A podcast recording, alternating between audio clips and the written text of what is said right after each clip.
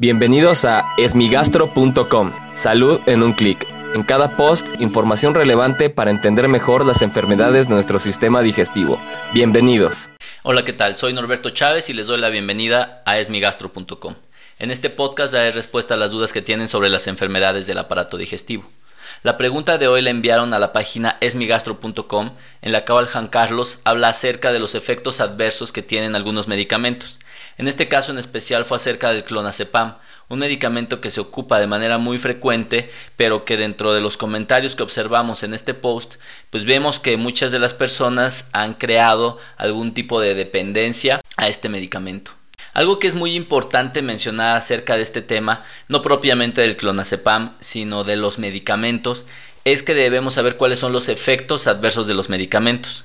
Cualquier medicamento, independientemente de su origen, de su benignidad, incluso de si son naturistas o alternativos, todos absolutamente tienen efectos adversos. Incluso el agua y la comida tienen sus efectos adversos. Si nosotros tomáramos cantidades de líquidos suficientes, podría hacernos bajar el sodio y ocasionar alteraciones neurológicas graves. Obviamente esto ocurre solo cuando tomamos grandes cantidades de agua, no ocurre de manera frecuente, es decir, su perfil de seguridad es extremadamente alto. Pero por ejemplo nos pasa con los alimentos. Si nosotros consumimos demasiados alimentos tiene un efecto adverso clásico que todos conocemos, que es el aumento de peso corporal. Pero incluso si consumimos algún tipo de alimentos en cantidades excesivas pueden ser tóxicos. Esto puede ocurrir con algunas especies, que pueden tener como efecto adverso reflujo gastroesofágico o diarrea. Entonces, como podemos ver, si hasta los alimentos tienen efectos adversos, cualquier otra cosa que no sea un alimento y que se considere un medicamento o suplemento nutricional va a tener efectos adversos. Por ende, lo primero y muy importante es no automedicarnos de manera constante. Si bien es cierto que existen distintos medicamentos que se pueden comprar de venta libre sin receta médica ni prescripción, esto es porque tienen un perfil de seguridad muy alto, es decir, sus efectos adversos son leves o más bien muy raros y por lo general no tienen consecuencias en las personas, aún así debemos evitarlos.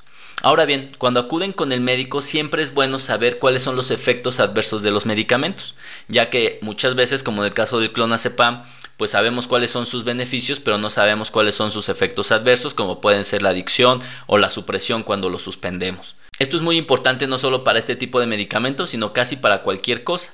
Por ejemplo, hemos descrito varias veces cuáles son los efectos adversos del omeprazol, que pueden incluir alteraciones en las infecciones gastrointestinales, alteraciones óseas, incluso actualmente se ha asociado con demencia. Entonces, siempre la decisión de tomar un tratamiento debe estar balanceada. Quiere decir que aunque todos los medicamentos tienen efectos adversos, pues son necesarios para mejorar nuestra calidad de vida, nuestros síntomas o incluso nuestra propia salud pero debe existir un balance. Si nosotros estamos observando que presentamos más efectos adversos que beneficios, siempre es mejor acudir con su médico y preguntarle acerca de alternativas de medicación o incluso de suspensión de la misma si los efectos adversos son muy importantes. E incluso, y como lo más importante es su salud, si su médico no hace caso acerca de estos efectos adversos, pues lo mejor es buscar una segunda opinión para poder ajustar la medicación. Lo que es importante es no suspenderla de manera súbita, ya que desconocemos cuáles pueden ser sus efectos adversos por la supresión abrupta de algunos medicamentos. Muchas gracias a Juan Carlos y a toda la gente que participó en la página web esmigastro.com, en la cual puedes encontrar el formulario a través de la cual puedes enviarnos tu pregunta.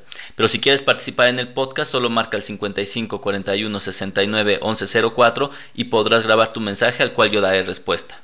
Gracias por haber escuchado este post. Si la información les fue útil, compártanla. Hagamos que más gente esté informada. Los esperamos en el próximo podcast.